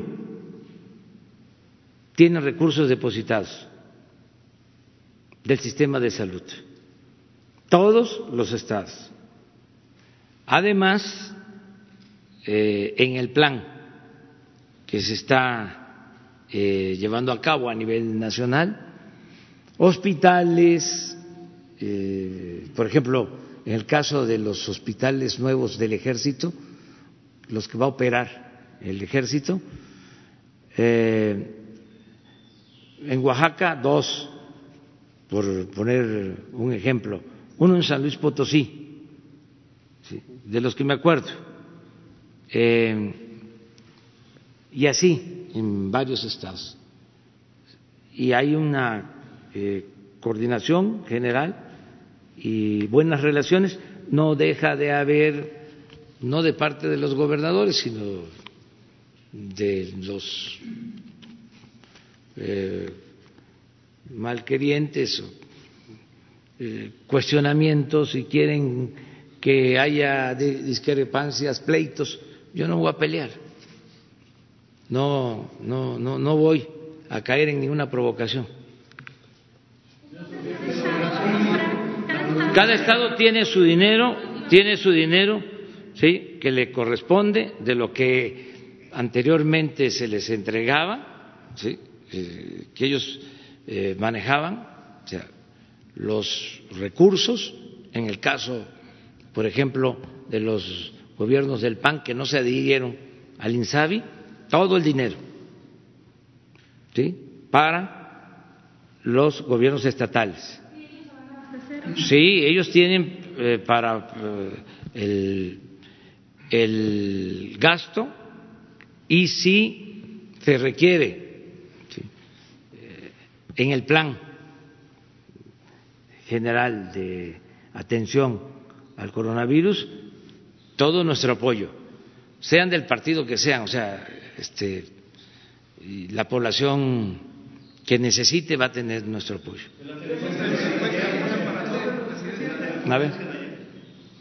Gracias, señor presidente. Ayer eh, nos faltó detallar varios eh, casos, eh, varios datos acerca de la teleconferencia. Me gustaría saber si hubo en algún momento algún intercambio entre ustedes, los presidentes, primeros ministros, y si se debatió en algún momento algo o simplemente fue la exposición como la que nos mostraron de parte de usted de cada uno.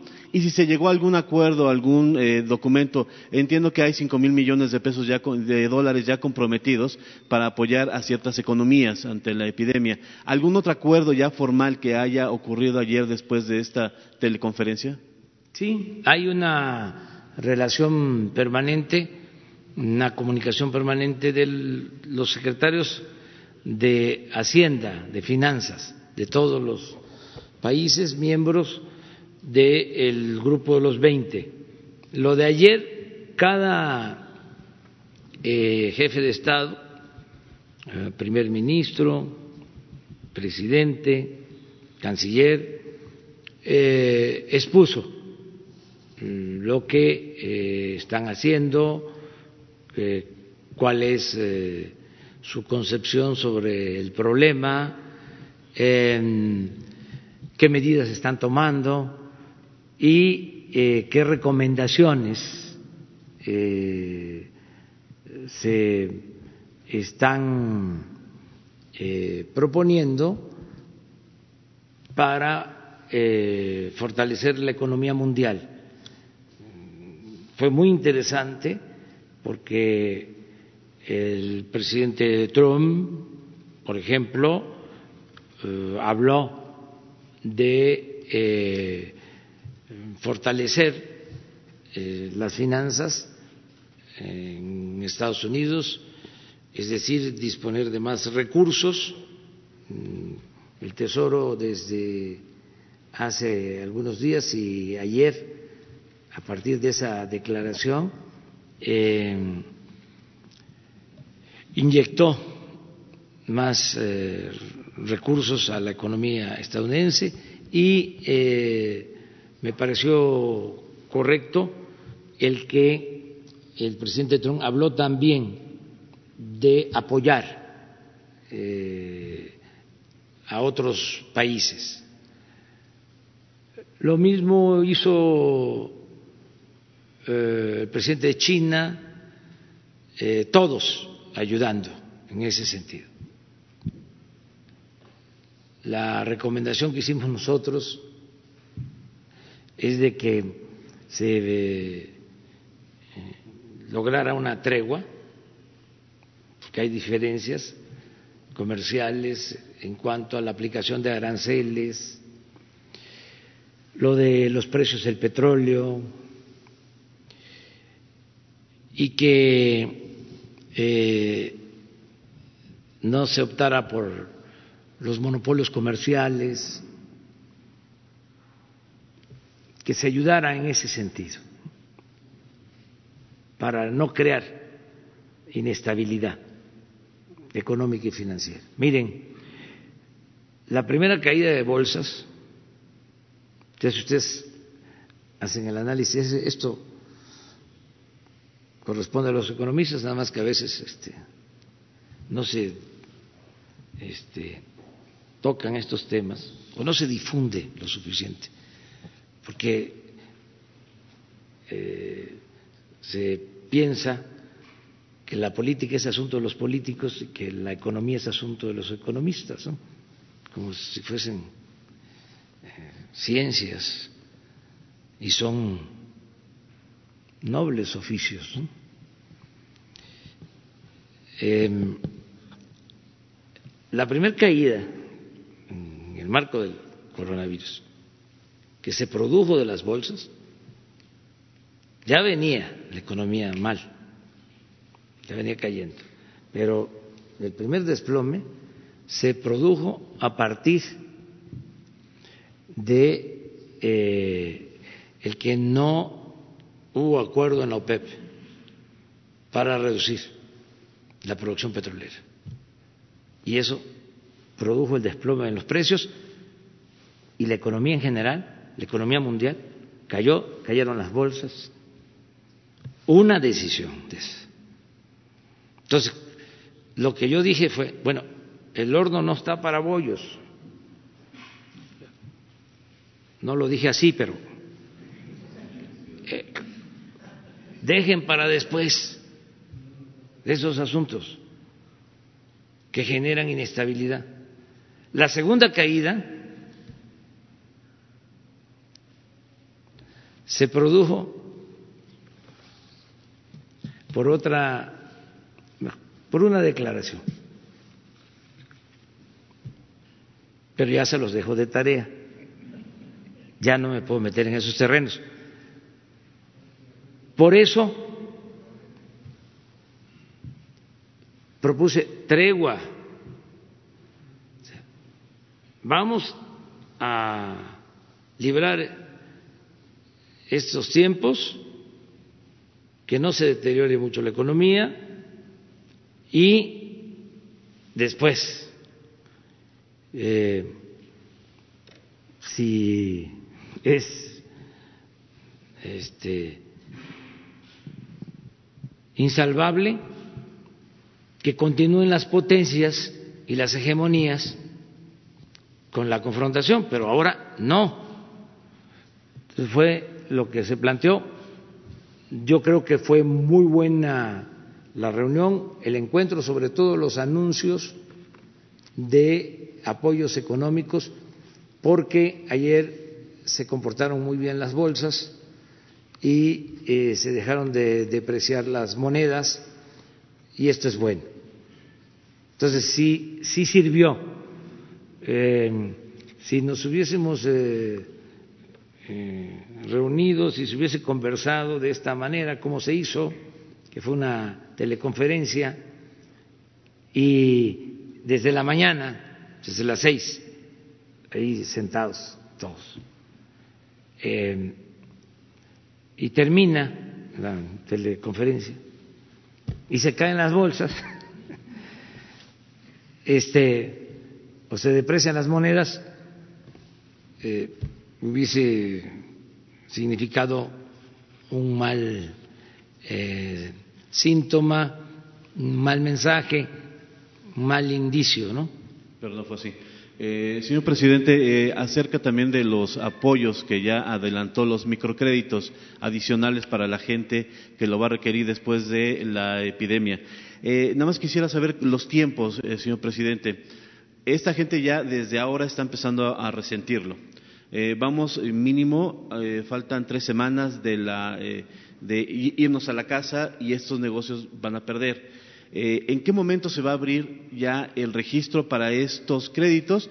Porque hay que solicitarlo, se tiene que entregar, hacer la disposición y hasta después empezar ya a ejercerlo la gente. Eh, estaríamos hablando de mayo, mediados de mayo, no, lo más rápido. Y, Todo está cambiado. Y sí, perdón, y nada más es para saber la logística, señor presidente.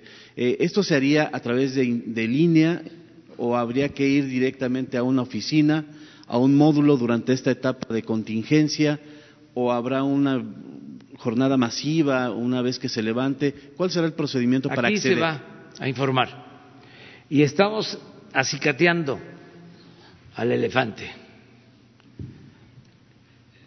por eh, las circunstancias, pero porque esa es la tónica del nuevo gobierno, eh, apurarnos. Ayer firmé un decreto para que la Secretaría de Salud pueda adquirir con urgencia todos los equipos, que no se tenga que llevar a cabo todo el procedimiento que se eh, tiene que seguir en tiempos normales. O sea, se necesitan ventiladores, se eh, consiguen como se consiguieron en China, nos pidieron pago por adelantado, de inmediato el dinero y vengan los ventiladores. De lo contrario, se tendría que mandarse la licitación, pero antes de la licitación se tendría que pasar por dos, tres instancias y es un proceso que lleva un mes. Eso no. Eh, están llevando los trámites cuando mucho un día por eso les digo, estamos trabajando de tiempo completo. Y acerca de la pregunta que eh, nos hizo la compañera, que no sé si la contesté, Shaila, eh, disponemos de cinco mil eh, ventiladores. hay un pedido mayor de otros cinco mil. Eh, estamos consiguiendo, les decía, en China conseguimos y se están haciendo pedidos para tenerlos todos.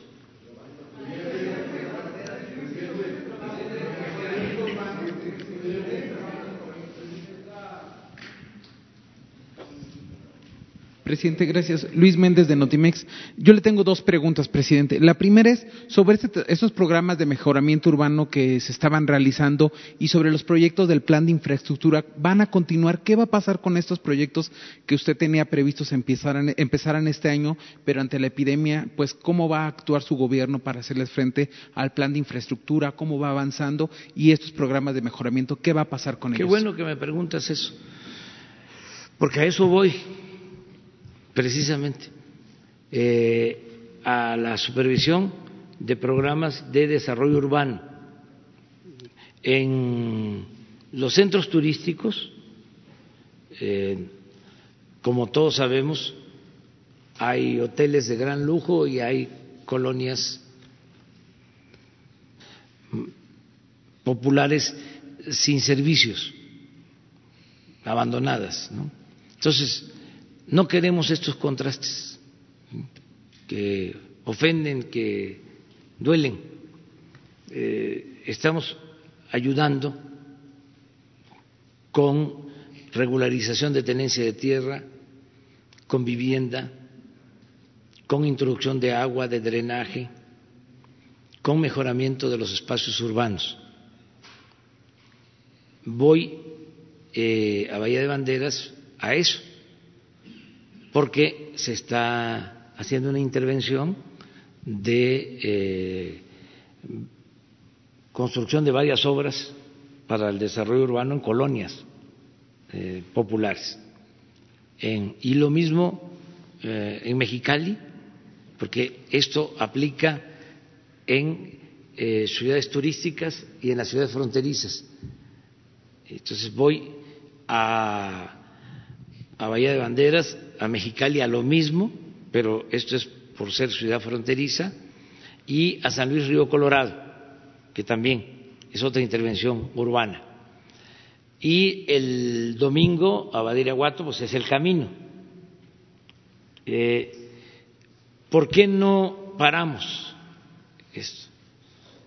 Porque independientemente de que se necesitan estas obras, que son fundamentales, para el desarrollo urbano, para la comunicación, caso de, del camino de Badiraguato a Guadalupe Calvo, Chihuahua, son empleos. Paramos las obras y son maestros albañiles, eh, trabajadores de la construcción que se quedan sin trabajo. Entonces, tenemos que seguir con el cuidado que se necesita, que se requiere, que ya se está aplicando. Eh, y continúa, por ejemplo, el proceso de licitación del tren Maya. A finales de este mes ya vamos a tener las propuestas. ¿Por qué nos importa iniciar lo del tren Maya? Porque cada tramo nos va a significar crear 30 mil empleos y son siete tramos. Entonces necesitamos eh, echar a andar eh, estas obras, porque les hablaba yo de lo fundamental, proteger a la gente pobre con programas de bienestar y los créditos.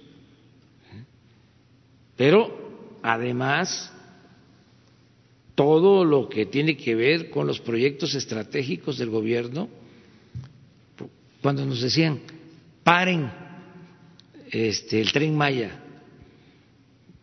mm, nuestros adversarios, ¿cómo, independientemente de la importancia de la obra, ahora nos va a permitir eh, dar ocupación, dar trabajo, es reactivar la economía. Eh, el Sembrando Vida, eh, vamos a tener este año más de 400 mil empleos permanentes, el Jóvenes Construyendo el Futuro va a llegar a un millón de jóvenes con trabajo, con sus ingresos, en el caso de los jóvenes, salario mínimo. Y todo esto significa eh, ayudar a la economía, más lo que eh, está haciendo la iniciativa privada, que es bastante, que no son estos que declaran. ¿eh? Estoy hablando de gente que viene a decirme que van sus inversiones y que continúan eh, trabajando en México y por México, empresarios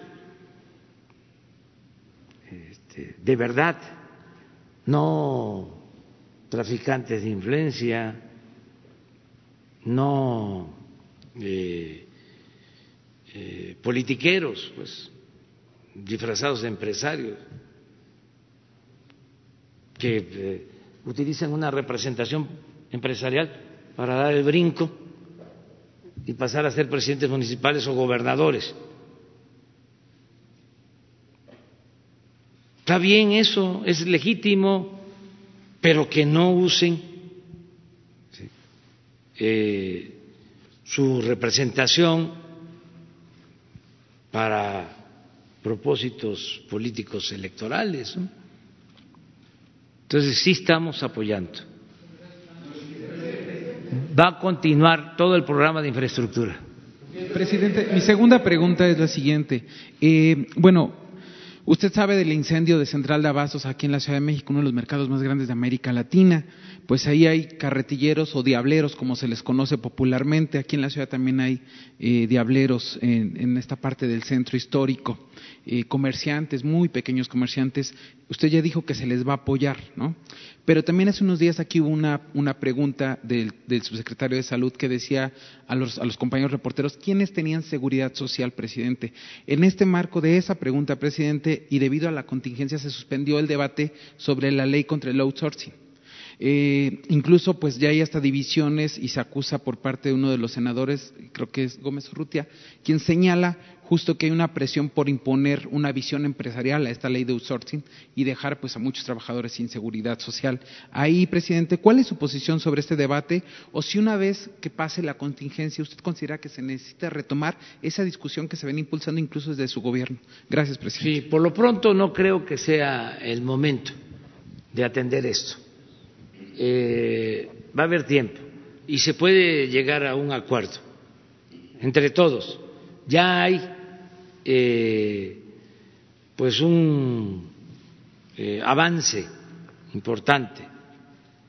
Sin embargo, el senador Napoleón Gómez Urrutia está inconforme con lo que se propuso en el mismo Senado y eh, también en el Ejecutivo y en el sector empresarial.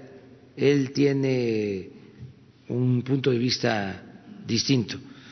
Hay que hablar con él o tiene que llegarse un acuerdo. Este, ¿Qué fue lo que sucedió? ¿no? En el periodo neoliberal crearon esta figura este, se abusó de este instrumento. Se puede probar. No solo con eso. Eh, ¿Cómo se explican ustedes que teníamos en noviembre del año pasado casi 700 mil empleos eh, registrados en el Seguro Social, nuevos empleos, 700 mil, y en diciembre se pierden 400 mil, como por arte de magia. O sea, más que los que se han perdido ahora por la epidemia. ¿Qué fue lo que sucedió?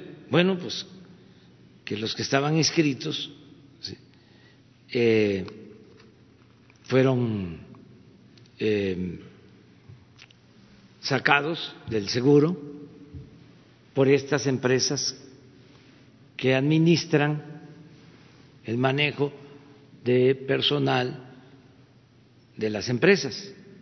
Muchas empresas ni se dan cuenta, contratan a los encargados de estos mecanismos para que les cueste menos eh, lo relacionado con el trabajo, con el pago al trabajo y las prestaciones. Entonces, eso no. Pero también hay que tomar en cuenta que si el mecanismo se aplica correctamente, pues permite que el empresario se dedique a producir y que pueda tener una este, empresa que le ayude en la parte administrativa. Eh, tiene esa ventaja. Y sobre todo, eh, procurar la conciliación, procurar el acuerdo. Yo eh, vengo insistiendo mucho en la dimensión social del empresariado, la ética. No se trata de este, sacar ganancia a costa de lo que sea. Hablábamos de cómo las grandes empresas en Estados Unidos aprobaron un código de ética donde se protege a los trabajadores, se debe de proteger el medio ambiente, se tiene que eh, apoyar a los proveedores de esas grandes empresas. Existe el código. Por eso ahora con la contingencia, cuando empezaron eh, algunos que administran franquicias, ¿no? a despedir a trabajadores, a mandarlos a sus casas un mes sin darles nada, este se hizo la denuncia y afortunadamente se logró este, corregir esta situación.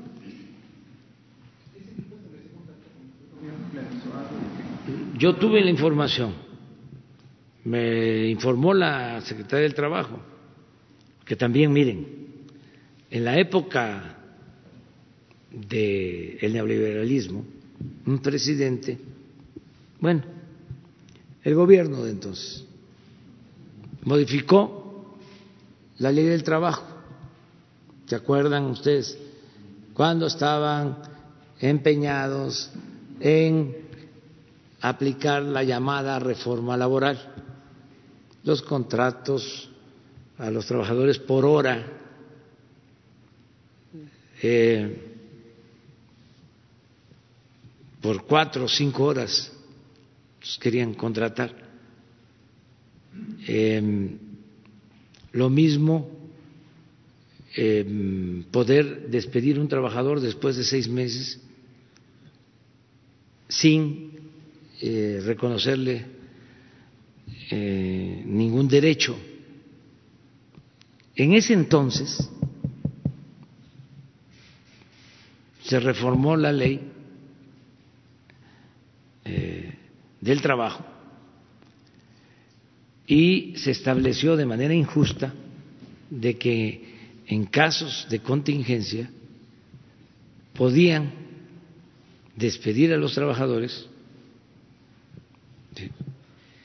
y solo pagarles un mes de salario mínimo. Así está.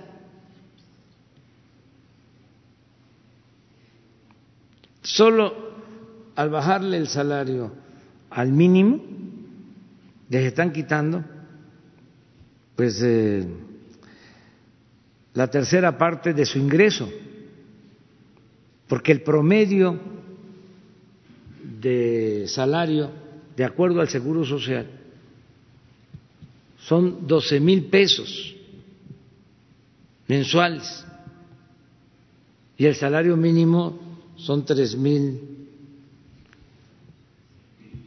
seiscientos mil, tres mil setecientos a doce mil y además un mes. Entonces, esto, eh, si nos apegamos a lo que establece la ley federal del trabajo, es una injusticia. Esto solo lo hicieron o se atrevieron a hacerlo gobiernos insensatos, inhumanos, conservadores, corruptos. Ni siquiera los empresarios eh, aplican esto. Porque actúan con humanismo. Imagínense, me apego a la ley, tu mes con salario mínimo y vámonos. Entonces, los empresarios mexicanos no están haciendo eso.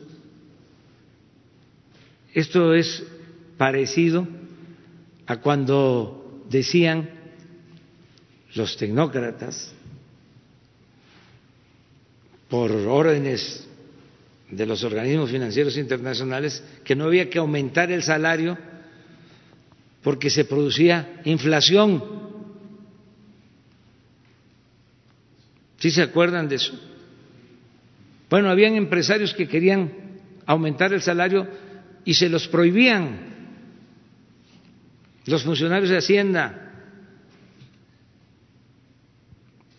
Porque supuestamente les iban a producir desequilibrios. Falso.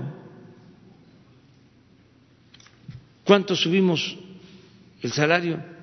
Nosotros ya primero 16%, luego 20%, y la inflación, ahí está.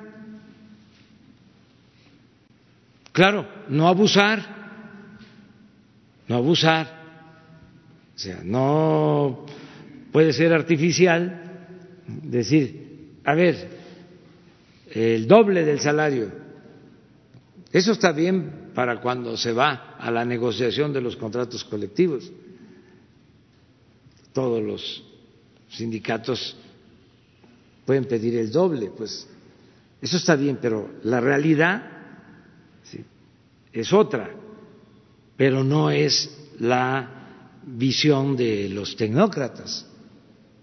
Eh, eh, entonces, sí eh, tenemos que cuidar el empleo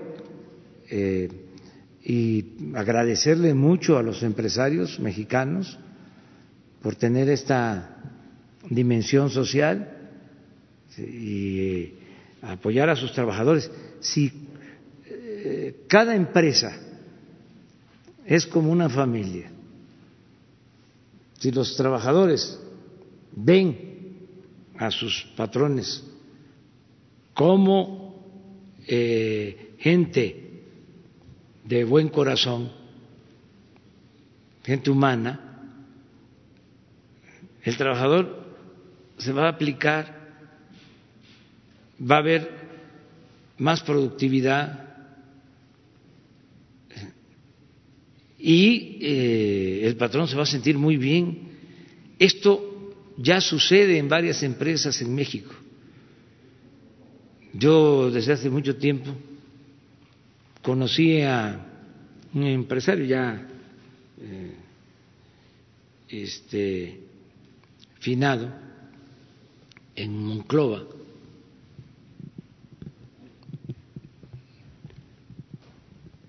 Estoy recordando su nombre, es don Gustavo. Eh, tenía su planta producía chasis. Eh, Gustavo Galás, que en paz descanse. se formó en el Politécnico como ingeniero de las primeras generaciones. El Politécnico lo fundó el general Cárdenas, como todos sabemos. Bueno, eh, se dedicó al trabajo y llegó a ser un empresario exitoso, llegó a facturar hasta 200, 300 millones de dólares al año, exportaba eh, chasis para trailers, pero sus trabajadores, bien pagados,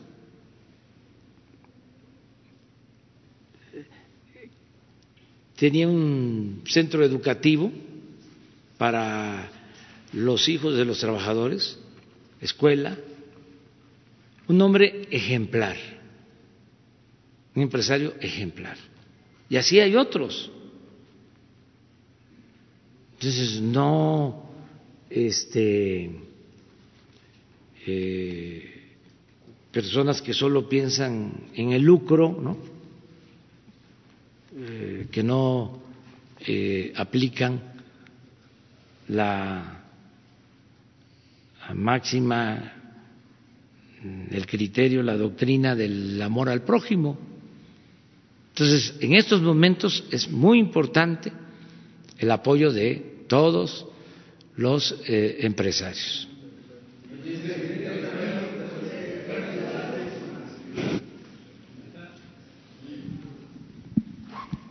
Eh, los dos y ya. Sí. Eh, eh, buenos días, presidente. Eh, Hans Salazar, ZMG Noticias, Grupo Político y Zócalo Virtual. Eh, mire, el, tema de que se está tocando de la concentración de gente y qué es lo que se debe de evitar, y particularmente a los adultos mayores, por todo lo que se ha dicho aquí diario. El problema es que, por ejemplo, en el Estado de México, en Naucalpan, están citando a los adultos mayores que reciben el apoyo eh, económico por parte de la pensión universal para poder cobrar. Este, de hecho, el día de ayer eh, hay fotografías y todo donde se les está convocando porque si no la van a perder. Ese sería un punto eh, que se tendría que cuidar mucho, no nomás ahí, si es que obviamente hay en algunos otros puntos. Yo quisiera plantearle esto. El, otro punto de lo del coronavirus, hay servidores públicos que han comentado mucho que no paran por el servicio que usted ha, dicho que es esencial, seguridad, salud, etcétera. Pero sin embargo, pues, incluso ha dicho que qué mensaje les mandaría a ellos, porque finalmente están exponiendo su salud, finalmente están saliendo a la calle a hacer sus labores y todo eso. Y un mensaje de aliento sería muy importante en este momento para que ellos eh, refuercen ese compromiso por, por, pues por el país, por los mexicanos. Y por último, eh, preguntarle, el horario de verano también es de corte eh, neoliberal, de corte tecnocrático. De hecho, este se implantó en eh, los 90, en el gobierno de Ernesto Cedillo. Y, y, mucha gente pregunta, ¿esto va a continuar ahora que ya estamos próximos a probablemente este cambio de horarios? Y pues con eso le agradezco mucho. Bueno, sobre esto último. Miren, no vamos a modificar nada hasta que no tengamos un dictamen técnico que ya le solicité a la Secretaría de Energía. Voy a ver en estos días cuál es el resultado del estudio que se eh, hizo sobre si hay ahorros y si son significativos vamos a, actuar así, con apego a lo que nos digan los técnicos, los especialistas. Pronto vamos a dar a conocer aquí ese resultado. Eh, acerca de los eh, adultos mayores que reciben la pensión, tenemos el problema, desgraciadamente, de que no hay sucursales bancarias a ver, lo voy a decir de otra manera. Tienen tache los bancos. Tache. Porque supuestamente este estábamos ya en el periodo de la modernidad. Iniciábamos la modernidad. Esto al menos desde Salinas. Se empezó a hablar de la modernidad. Y resulta que eh, no ha sido una modernidad forjada desde abajo y para todos. Si acaso es una modernidad para las élites.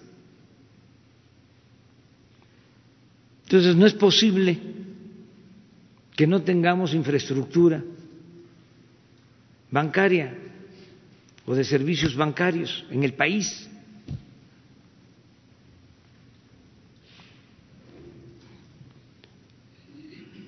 Esto lo queremos corregir, pero no lo podemos hacer de la noche a la mañana. Estamos ya construyendo 2.700 sucursales del Banco del Bienestar para que podamos dispersar los recursos eh, a través de bancos. Actualmente no podemos hacerlo así. de los un poco más de ocho millones de adultos mayores, cuatro millones quinientos mil están bancarizados. O sea, esos ya tienen en sus cuentas, ya, puedo decir, eh, ya tienen su dinero, sus cuatro meses. Pero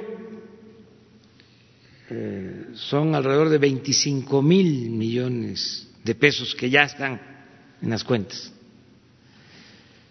Pero tenemos como 3 millones 500 mil que hay que pagarles personalmente. Entonces, iniciamos un operativo para hacerlo lo más pronto posible. Y es lo que estamos haciendo. Entonces, eh, la recomendación iría en dos sentidos. Primero, que los responsables de la dispersión de estos fondos en efectivo a los adultos mayores lo hagan de manera ordenada, responsable, que no fallen en el día, en la hora en que se convoca que no es que estén ahí los adultos mayores esperando todo el día a que lleguen, sino que lleguen puntual y que ya lo están haciendo en algunos lugares, lo he visto, eh, cuando van a, a recibir el recurso, los ponen a distancia, que sigan haciendo eso, que tarden poco en los trámites, que se lleven sus recursos lo más pronto posible. Agradecerle mucho a la Guardia Nacional que eh, está apoyando todo este operativo. Esto ya no va a suceder hacia adelante porque ya vamos a tener la forma de entregar estos fondos eh, de manera directa a cuentas de los beneficiarios. Lo otro que planteaste es Sí, a los servidores públicos decirles que nos ayuden, eh, si no tienen una función sustancial, eh, que a sus casas, que no se sientan mal, este, ayudan con eh, evitar la movilidad y que haya contagio que no se sientan mal, que a sus casas, que nos ayuden a cuidar a los adultos mayores y en el cuidado de adultos mayores, en el cuidado de los enfermos de diabetes, de hipertensión, de eh, enfermedades renales, que en ese cuidado los que estén cerca de ellos tomen todas las medidas higiénicas, el lavarse las manos, este, el guardar la distancia necesaria, eh, cuidar bien la relación con ellos. Eh, hay también una situación que quiero comentar. Hay eh, servidores públicos que tienen funciones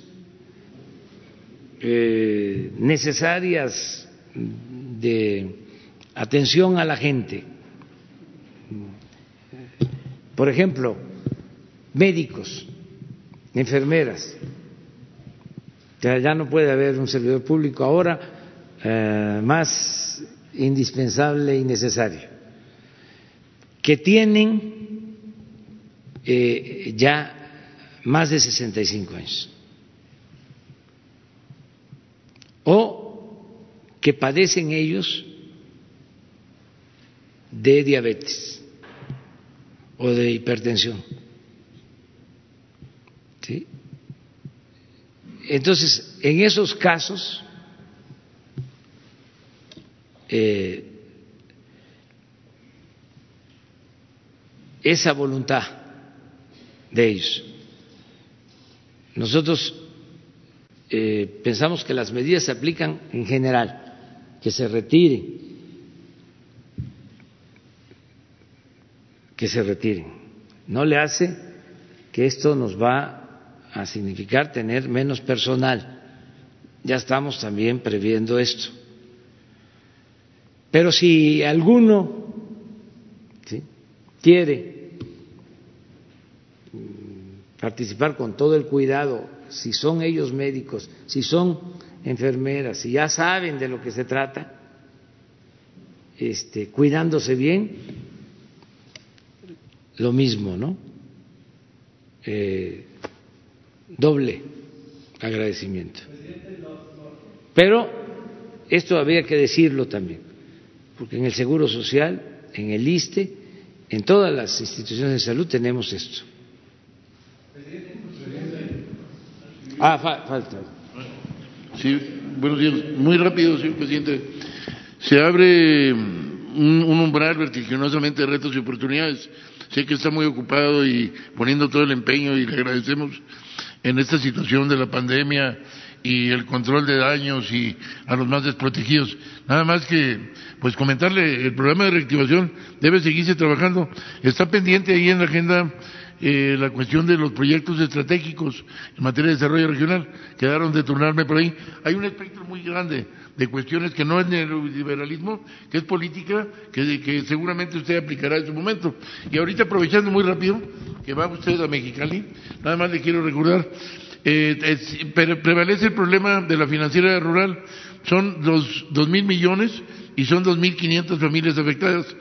Eh, no ha habido una voluntad para reestructurar, eh, sí, como bien dice usted, que no sea otro prueba, pero hay mecanismos. Pero aquí encontramos tal vez una propuesta de ganar ganar en el caso de el problema de Constellation Brand que, bueno son hectáreas de siembra en el Valle de Mexicali hay 220 mil hectáreas el consumo de agua cervecera eh, de la cervecería es el equivalente a 2.000 hectáreas, cada hectárea 177 litros por, por segundo.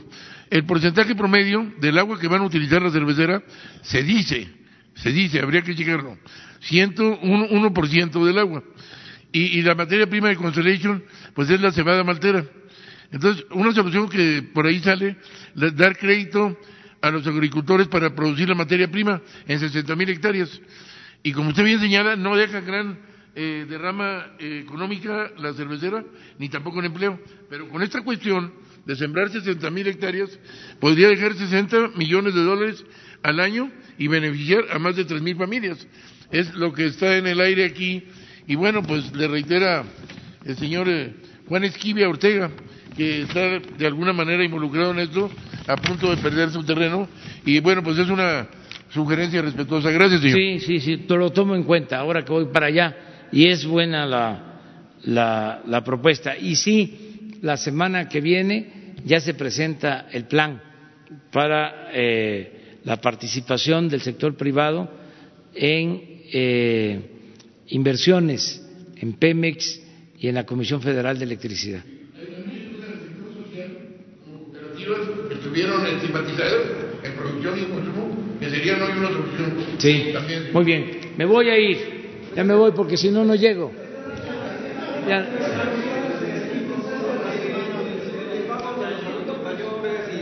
Sí, pero el lunes, apúntense, es que ahora sí quedaron. ¿Cómo? Sin lista. Nos vemos el lunes, pero yo ya me di cuenta ya.